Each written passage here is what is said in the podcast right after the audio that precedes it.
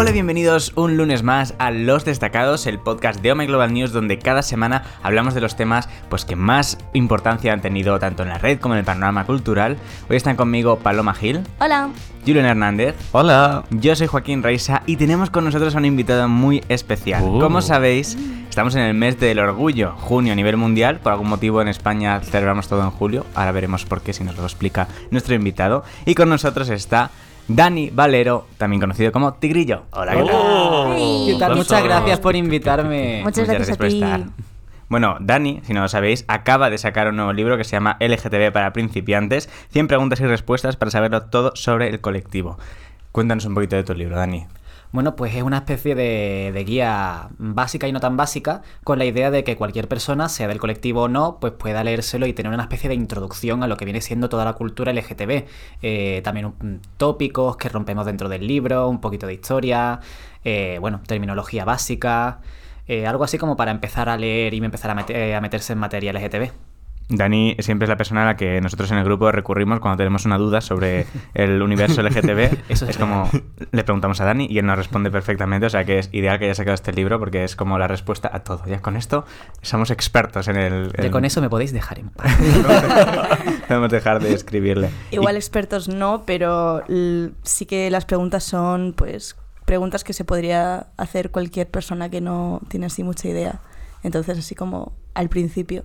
Yo estaba pensando justo lo contrario, mira. ¿En serio? Sí. O sea, que quizá la gente que sí es más del colectivo, que conoce a Dani o que sigue a Dani en redes sociales y ve todo lo que comenta, sí que se empieza a plantear preguntas, pero la gente que no está quizá tan metida, yo creo que si le preguntas qué es el colectivo LGTB, plus, dirá, ah, los gays, punto, y está ahí se termina todo. Pero, de, eh, o sea, hay preguntas de ese nivel en el libro.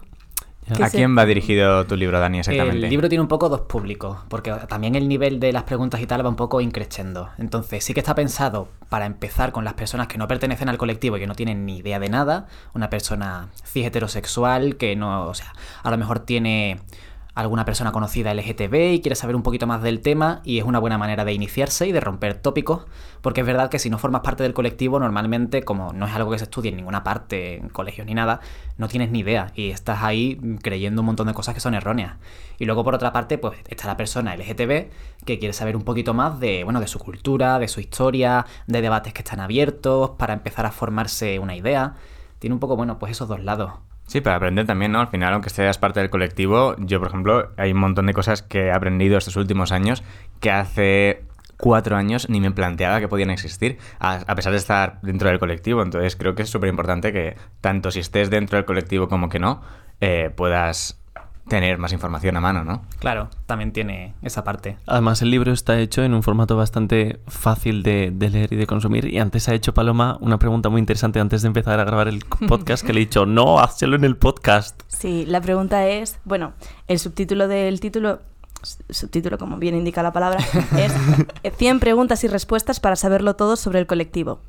¿Fue muy difícil llegar al número 100 para quedar redondo? No, eh, de hecho, eh, al contrario, yo tuve que unir varias preguntas en dos para que me- Eva. se me quedasen 100 y no fueran 104, 107 y así pudiese resumirlo un poquito más porque si empezaba a poner preguntas que me hacen todo el rato por comentarios, Claro. preguntas que me hacen compañeros de trabajo que no tienen ni idea del tema, se me ponía en Sería muchísimas mil más preguntas. preguntas, claro. Y eso ya pues para la segunda parte, pero para empezar, Claro. yo creo que 100 estaba bastante bien. Y, ¿Y hemos qué- visto, sí. ahora, perdón, hemos visto eh, qué es y a quién va dirigido, pero ¿por qué este libro ahora? Bueno, a ver, es un momento social e histórico, concretamente además, bueno, en este país en casi todos en realidad, en el que se están volviendo a cuestionar nuestros derechos y debates que ya estaban completamente cerrados. O sea, cosas que ya no deberían ser ni tema de conversación para nadie. O sea, ni en la mesa del bar eh, debería una persona decir, oye, ¿deberían esta gente tener derecho a...?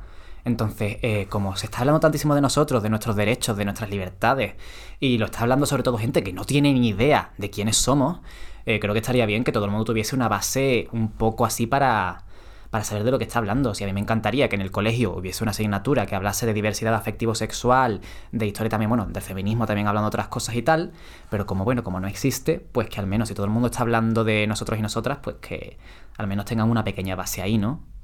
Yo quería unir un poco esto con lo que he preguntado al principio del podcast, a ver si me lo sabes explicar tú. ¿Por qué, aunque el mes del orgullo sea junio, que además este año se cumplen 50 años desde el movimiento que se originó en Stonewall, ¿por qué, no sé si es solo en España o en otros países, la- las actividades, la cabalgata, por ejemplo, bueno, la del desfile del orgullo y la manifestación es en julio?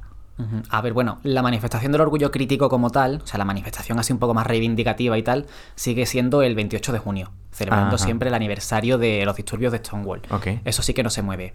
Eh, ¿Por qué el otro tipo de eventos como, bueno, pues el orgullo mainstream, las carrozas, la fiesta y todo eso se celebra en otras fechas? Pues es tan simple como que viene mejor. O sea, es un motivo puramente comercial, igual que la comercialidad mueve también tantas otras cosas del orgullo y bueno, igual eso habría que replanteárnoslo un poquito, pero...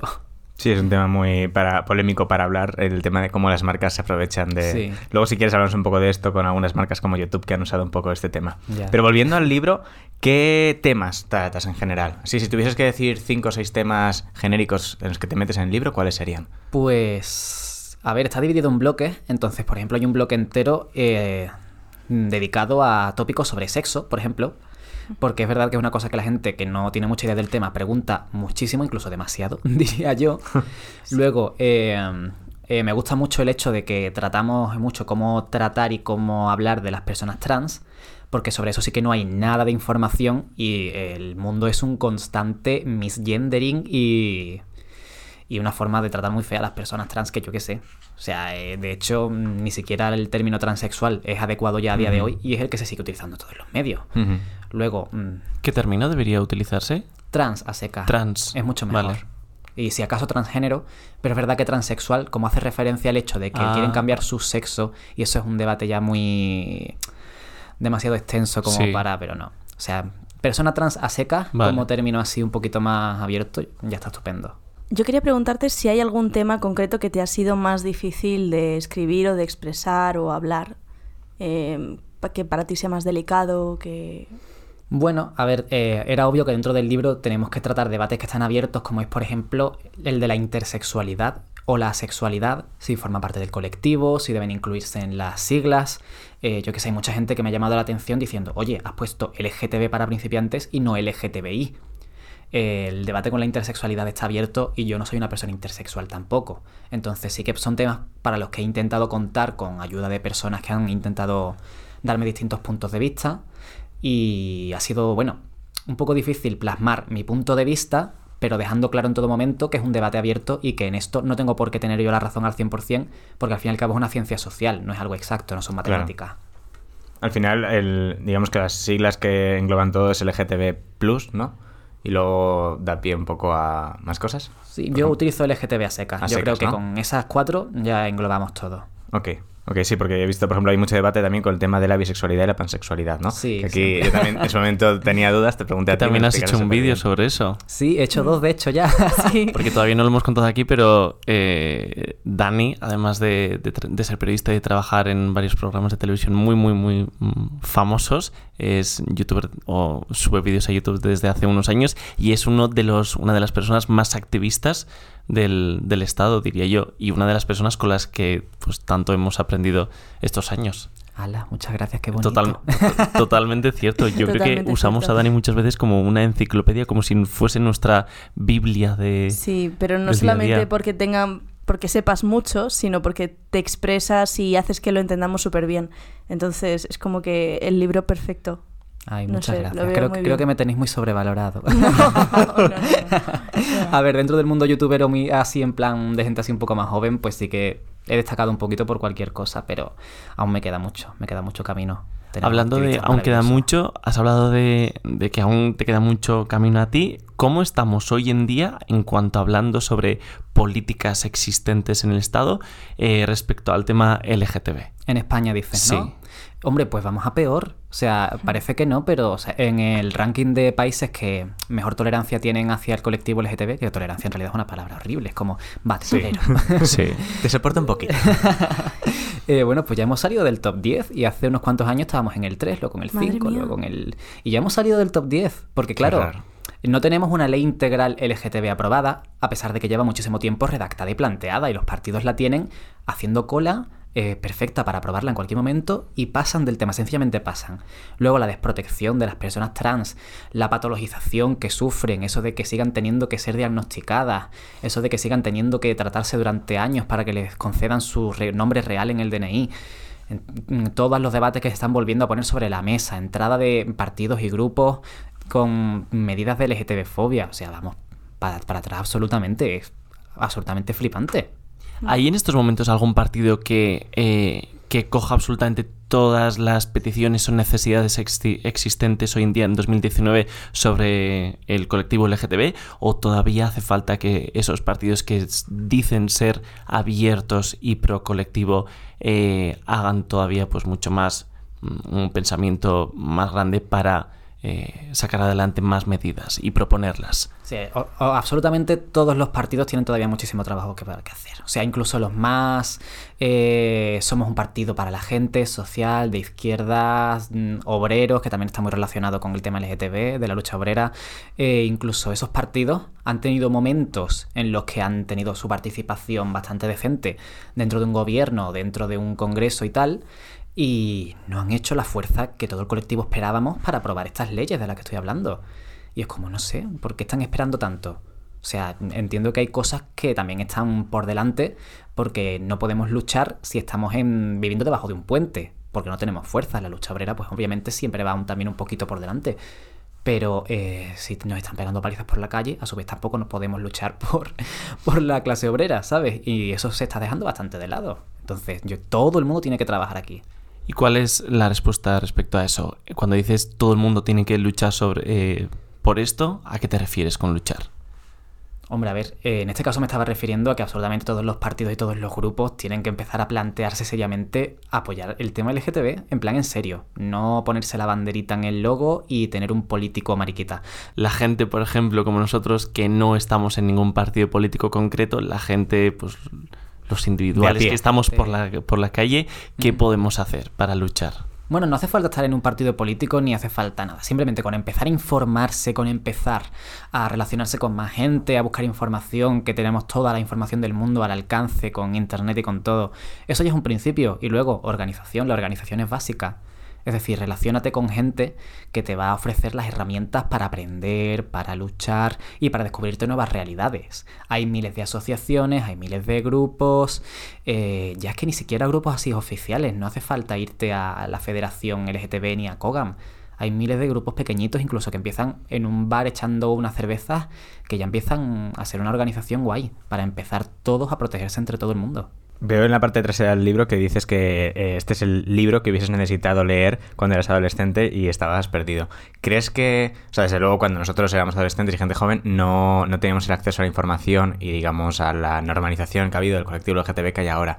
¿Crees que realmente ahora se acepta mucho más? O un niño, por ejemplo, o una niña que esté en educación primaria, en la ESO, mm, ¿le es mucho más sencillo salir del armario o que el resto de su gente mm, se abra a que sea parte del colectivo? Hombre, a ver, creo que es más sencillo. Han pasado muchos años desde que yo era adolescente. No tantos, pero... Somos muy jóvenes Perdón. todavía, Dani. Cuatro años. Siempre hablo como un señor muy mayor. Que, eh, a ver, obviamente pienso, tampoco estoy ahora mismo en un instituto viendo qué es lo que pasa, eh, pero sí que pienso que es mucho más fácil, sobre todo por mensajes que me llegan a mí, de gente súper joven que ha conseguido salir del armario, y yo pienso en compañeros míos del instituto y tal, que salieron del armario a lo mejor con 23, 24 años. Porque no había la información, porque tal. O sea, yo durante. eh, esto es una cosa que me encanta siempre decir: que en mi clase del instituto éramos 15 y yo era el único marica. A día de hoy éramos más gente LGTB que gente cishetero en esa clase. Y fuerte. solo yo en el momento lo sabía. Qué fuerte. Cuando teníamos 17 años, yo estaba en bachillerato. Entonces sí que pienso que ahora es más fácil porque me, me- me encuentro mensajes de niños con 12 o 13 años que lo tienen clarísimo y yo digo. ¿cómo lo habéis hecho? Hay mucha más información, hay mucha más representación. Cuando tú eras más joven o eh, cuando eras peque, ¿quiénes eran tus referentes del colectivo en, en los medios de comunicación o en el mundo cultural? No tenía muchos referentes como tal, porque te voy a decir yo, eh, las primeras personas LGTB que recuerdo en mi cabeza son Boris Aguirre y Fernando y Mauri de que no hay quien viva. Tal cual. Entonces, es verdad que no sé, o sea, em, tampoco es que fueran unos referentes que tú digas, a ver, Boris Aguirre es un ser maravilloso, pero que no me daba como para decirme me representa esta persona porque no había tanta diversidad ni tanta variedad Claro. como para yo elegir una persona que realmente se pareciese a mí, ¿sabes? Y en ese momento además ser gay era la broma. O sea, cuando alguien veía a Boris Aguirre en la tele decía, el mariquita este chillón, fíjate. Pero Mm. no se le respetaba tanto, o sea, sí se le respetaba, pero no había tanta gente alrededor que me hablase de él con el respeto con el que se debería hablar de Boris Aguirre. Y tú has trabajado en televisión, ¿crees que ahora, en 2019, eh, la representación es mayor o el trato que se le da a este asunto es más respetuoso o abierto?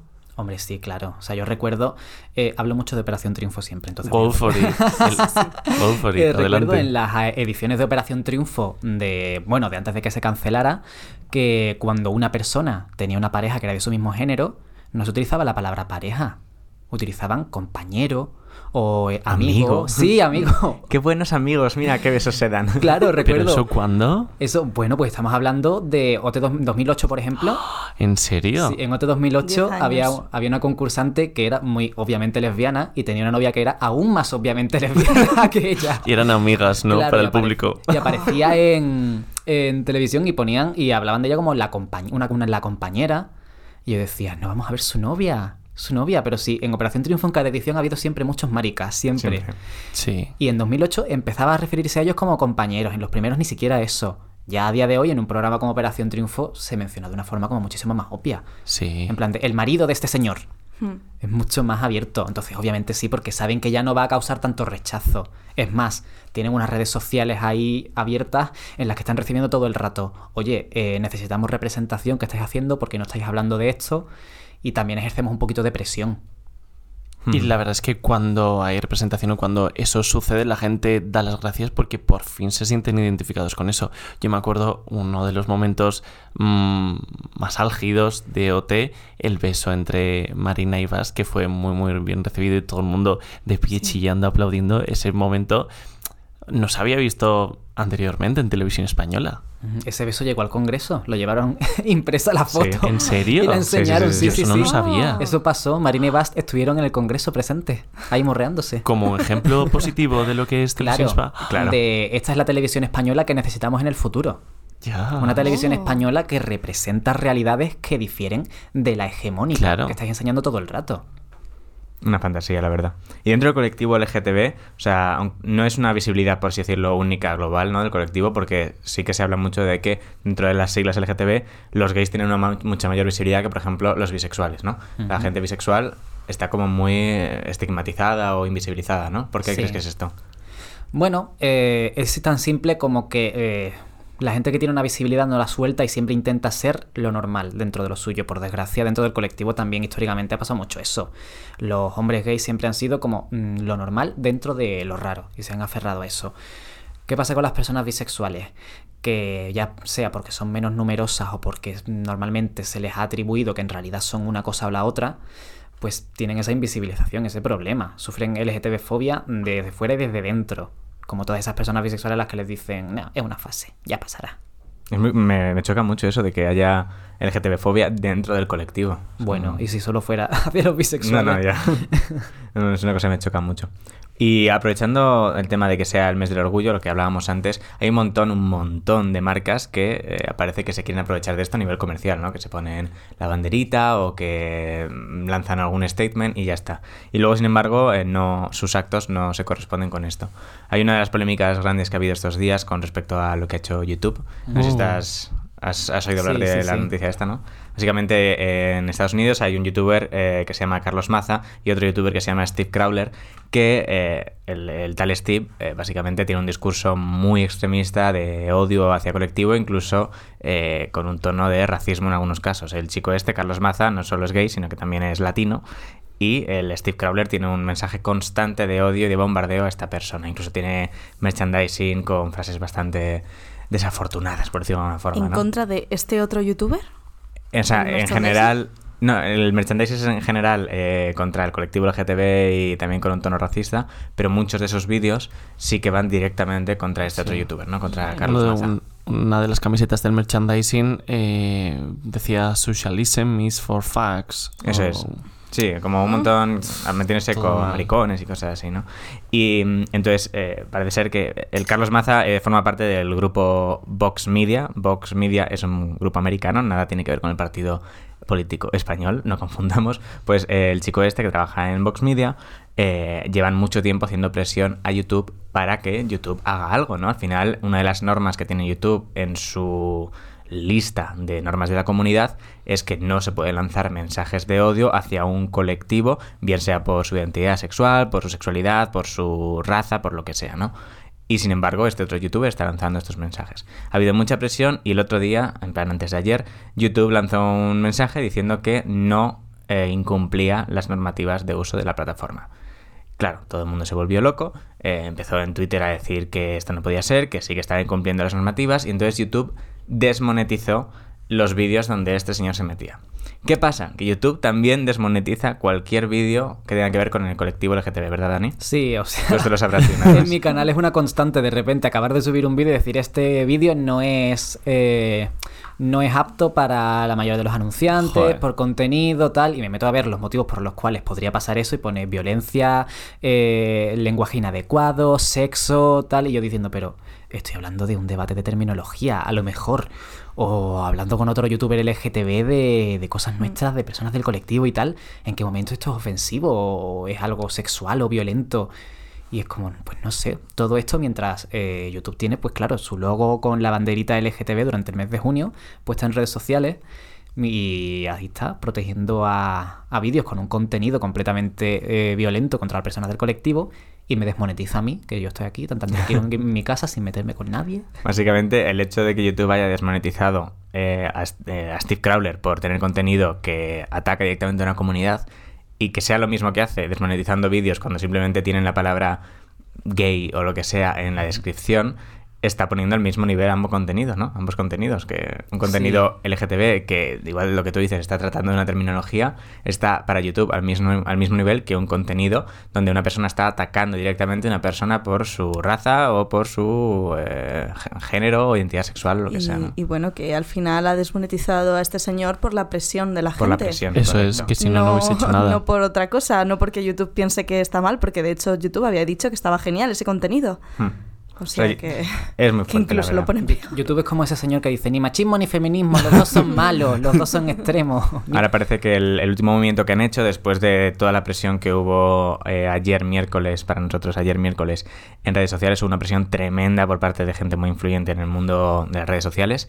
Eh, YouTube ha echado marcha atrás y ha dicho que va a revisar este contenido y en caso de que lo consideren, eh, eliminarlo, que va a juntar, va a hacer una junta eh, que estudie este caso específico y tomar medidas adecuadas. Con lo cual, bueno, la presión ha hecho algo, pero es muy fuerte que haya hecho falta esta presión para que una marca que está aprovechándose de la imagen del colectivo LGTB tome medidas contra una persona que está atacando directamente a una persona del colectivo, ¿no? ¿Cómo ves que marcas, por ejemplo, o sea, hay muchas marcas que hacen esto, ¿verdad? Sí, hay muchísimas. O sea, marcas que a lo mejor, eh, no sé, tiendas que tienen a la venta el libro Cómo sanar la homosexualidad y el mes del orgullo se ponen la banderita en el logo, ponen banderitas en el escaparate en todas sus sedes, en, es como, bueno, pues muy bien, o sea, el dinerito gay entra muy bien en junio, ¿eh? Pero el resto del año, nada, o sea, yo qué sé, es... ¿Hasta qué punto crees que el- la fiesta del orgullo, el mes del orgullo, el movimiento del orgullo se ha convertido más en una fiesta comercial que en realmente una reivindicación?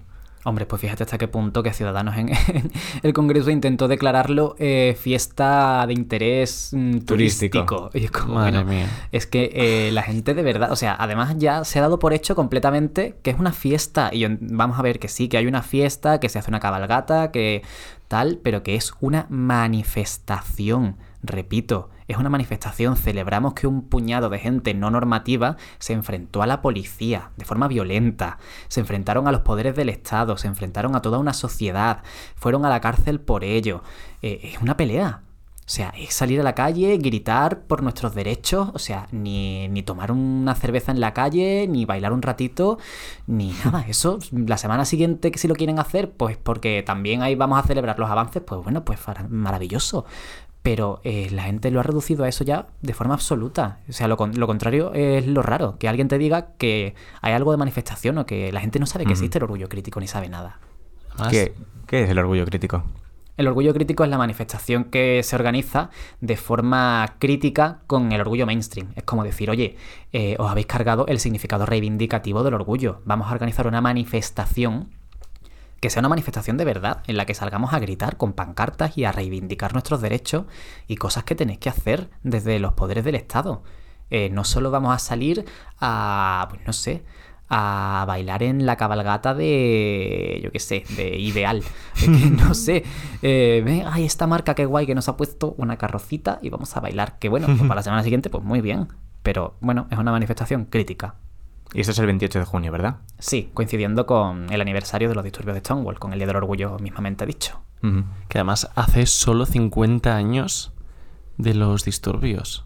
¿Puedes comentar por encima cómo sucedió para la gente que no está tan, tan puesta o para la gente que después va a leer tu libro? Pues a, ver, los disturbios, de- los disturbios de Stonewall eh, sucedieron en Estados Unidos, en Nueva York, en 1969. Eh, por aquel entonces, la gente LGTB menos normativa, es decir, mujeres trans, personas racializadas, chicos con muchísimas plumas, lesbianas así más masculinas, por así decirlo, eh, no podían entrar en cualquier local, en cualquier discoteca a pasarlo bien, porque ni podían, eh, legalmente hablando, y si lo intentaban le iban a pegar una paliza se reunían en sitios clandestinos. Entonces, una noche de estas, eh, estaban celebrando una fiesta y fue la policía a detener a la gente que había allí. ¿Por qué? Simplemente por el hecho de ser ellos mismas. Claro. Es decir, a las mujeres trans eh, no eres una mujer, eres un hombre. Así que como estás vestido como una mujer y estás engañando a la gente, te vamos a detener.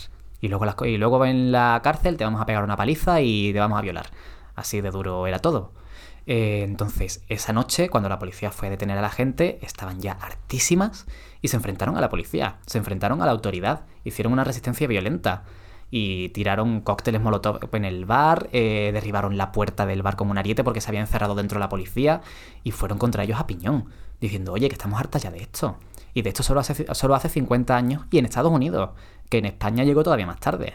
Qué fuerte. Qué fuerte. Bueno, pues todo esto y mucho, mucho más lo tenéis en el nuevo libro de Daniel Valero, más conocido como Tigrillo, el GTD para también principiantes. Vas a estar firmando dentro de poco.